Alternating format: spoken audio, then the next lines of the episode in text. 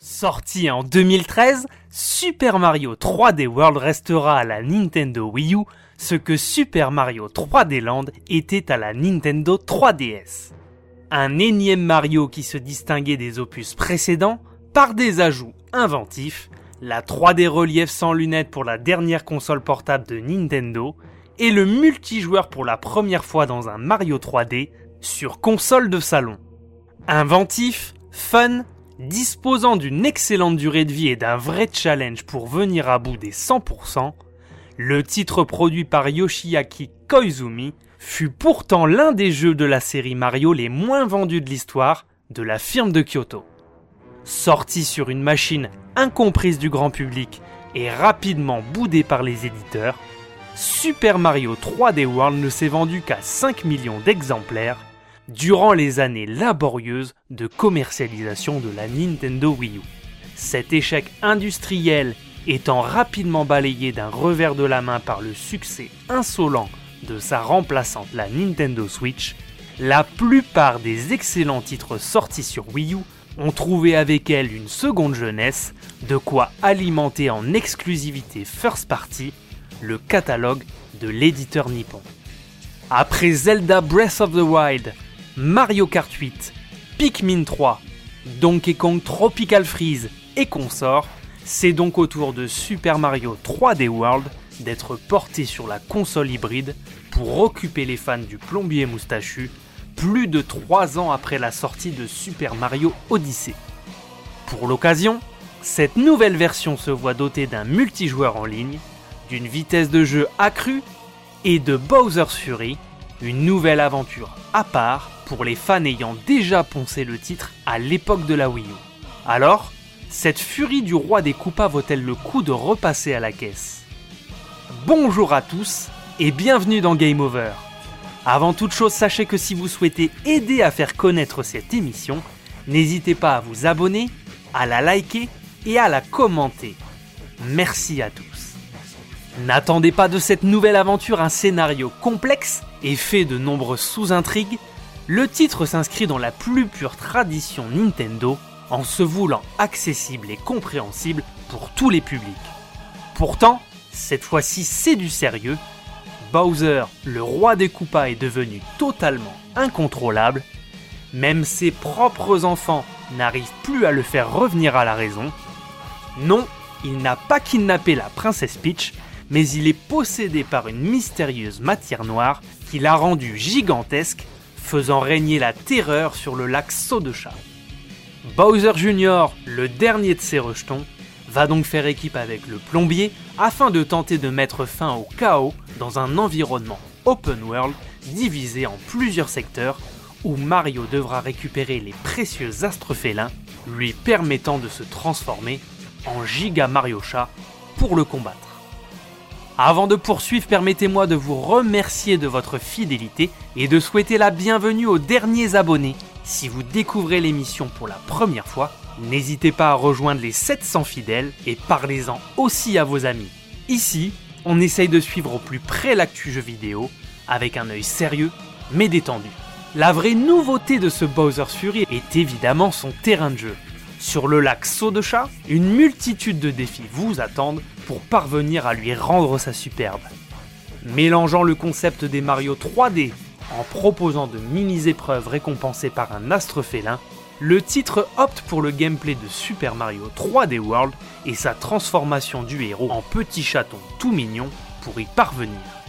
Les astres félins permettront d'allumer les différents phares disposés sur la carte et de nettoyer le lac de sa matière noire semblable à du pétrole afin de libérer l'accès à de nouvelles activités à la manière d'un Super Mario Sunshine sorti en 2002 sur GameCube. Si les 50 premiers astres à récupérer pour accéder au combat final contre Bowser sont une simple formalité qui ne prendra que 3 heures de jeu pour les habitués, les 50 suivants prolongeront la durée de vie du titre de 2 à 3 heures supplémentaires. Le lac Saut de Chat étant divisé en une dizaine de spots, certains des défis proposés feront appel au sens de l'exploration du joueur, rendant le tout très agréable à parcourir. Dans Bowser's Fury, vous ne serez jamais seul. Bowser Jr. contrôlé par l'IA ou un second joueur pourra vous aider à combattre.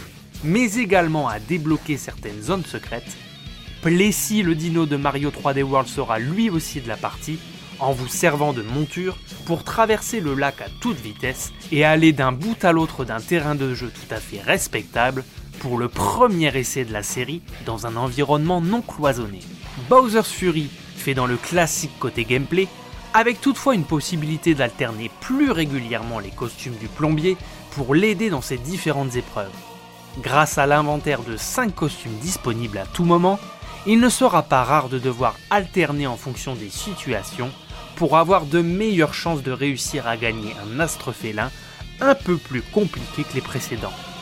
Même si de manière générale le jeu est lisible, accessible et ne demande pas de compétences surhumaines de la part des habitués de la franchise. Seules les phases de plateforme pure en 3D pourront nécessiter de s'y reprendre à plusieurs fois, mais n'ayez crainte, on est extrêmement loin des niveaux spéciaux d'un Mario Sunshine où l'on pouvait s'arracher les cheveux. Laissez-moi à présent vous poser ma traditionnelle question. Comme de nombreux joueurs, étiez-vous passé totalement à côté de Super Mario 3D World en 2013 à défaut d'avoir une Wii U? Que pensez-vous de cette petite expérience open world de Bowser's Fury? Je vous laisse le soin de me le dire en commentaire. Au cours de votre quête des astres félins, Mario devra subir les régulières furies de Bowser environ toutes les 10 minutes de jeu.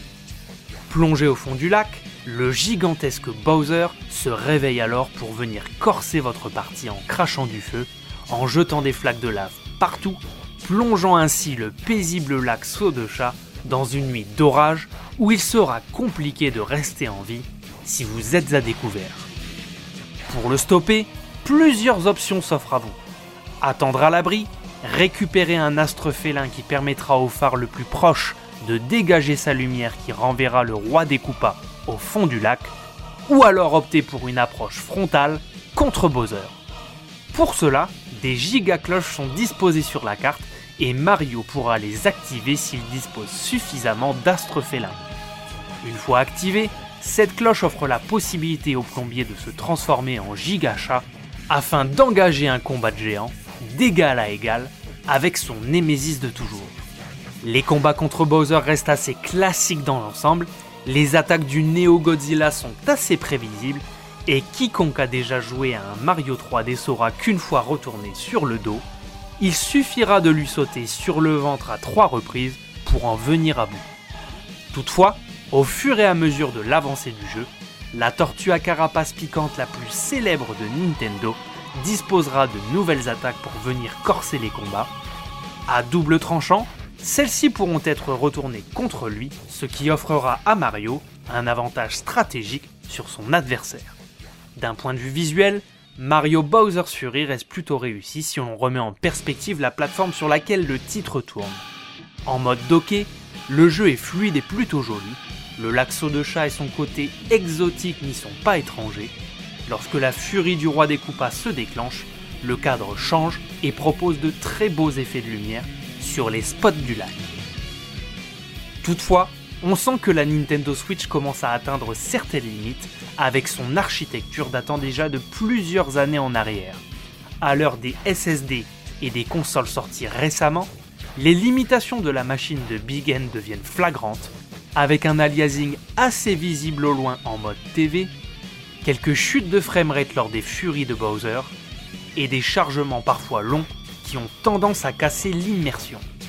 Quand Mario active la giga cloche pour se transformer en giga chat, le joueur doit attendre une dizaine de secondes avant de prendre part au choc des titans face à Bowser. En soi, ça reste acceptable, mais à l'heure où une nouvelle version de la console alimente les rumeurs, on est de plus en plus impatient de la voir arriver afin que cela puisse contrer ces désagréments. Pour terminer côté bande son, Bowser's Fury vise juste L'ambiance globale du titre offre des pistes chaleureuses qui restent en tête, mettant en valeur l'atmosphère paradisiaque et agréable du lac Saut de Chat. Elle change vite de couleur lorsque Bowser débarque pour mettre la pagaille, laissant place à de bons gros riffs de guitare saturés que les amateurs de métal devraient apprécier. Comme première tentative pour décloisonner les aventures de Mario, ce Bowser's Fury réussit son pari et se paye même le luxe de nous faire sortir les amiibo du placard qui proposent quelques petites features dans le jeu que je vous laisse découvrir. Malgré une courte durée de vie, on ne peut que saliver à l'idée d'un projet plus ambitieux basé sur le même concept. Sachant que Nintendo est capable de garder le secret sur ses jeux en développement pendant de longues années, il y a fort à parier que cette petite aventure fut imaginée il y a déjà un bon moment. Aurait-il pu sortir en DLC sur Wii U Bien évidemment. En standalone sur Switch, on aurait apprécié. Aussi sympathique soit-il, le titre n'est malheureusement qu'une petite expérience qui permettra à Nintendo de prendre la température pour un futur épisode canonique de Mario 3D en open world. On ne peut que féliciter la patience des décisionnaires ou l'ingéniosité de la firme de Kyoto de l'avoir inclus dans ce portage de Super Mario 3D World sur Switch afin de justifier un peu plus le rachat d'un excellent titre sorti il y a déjà 7 ans. Voilà, c'était Game Over, n'hésitez pas à vous abonner, à commenter et liker ce contenu si vous l'avez apprécié. On se donne rendez-vous très prochainement pour une nouvelle émission. A plus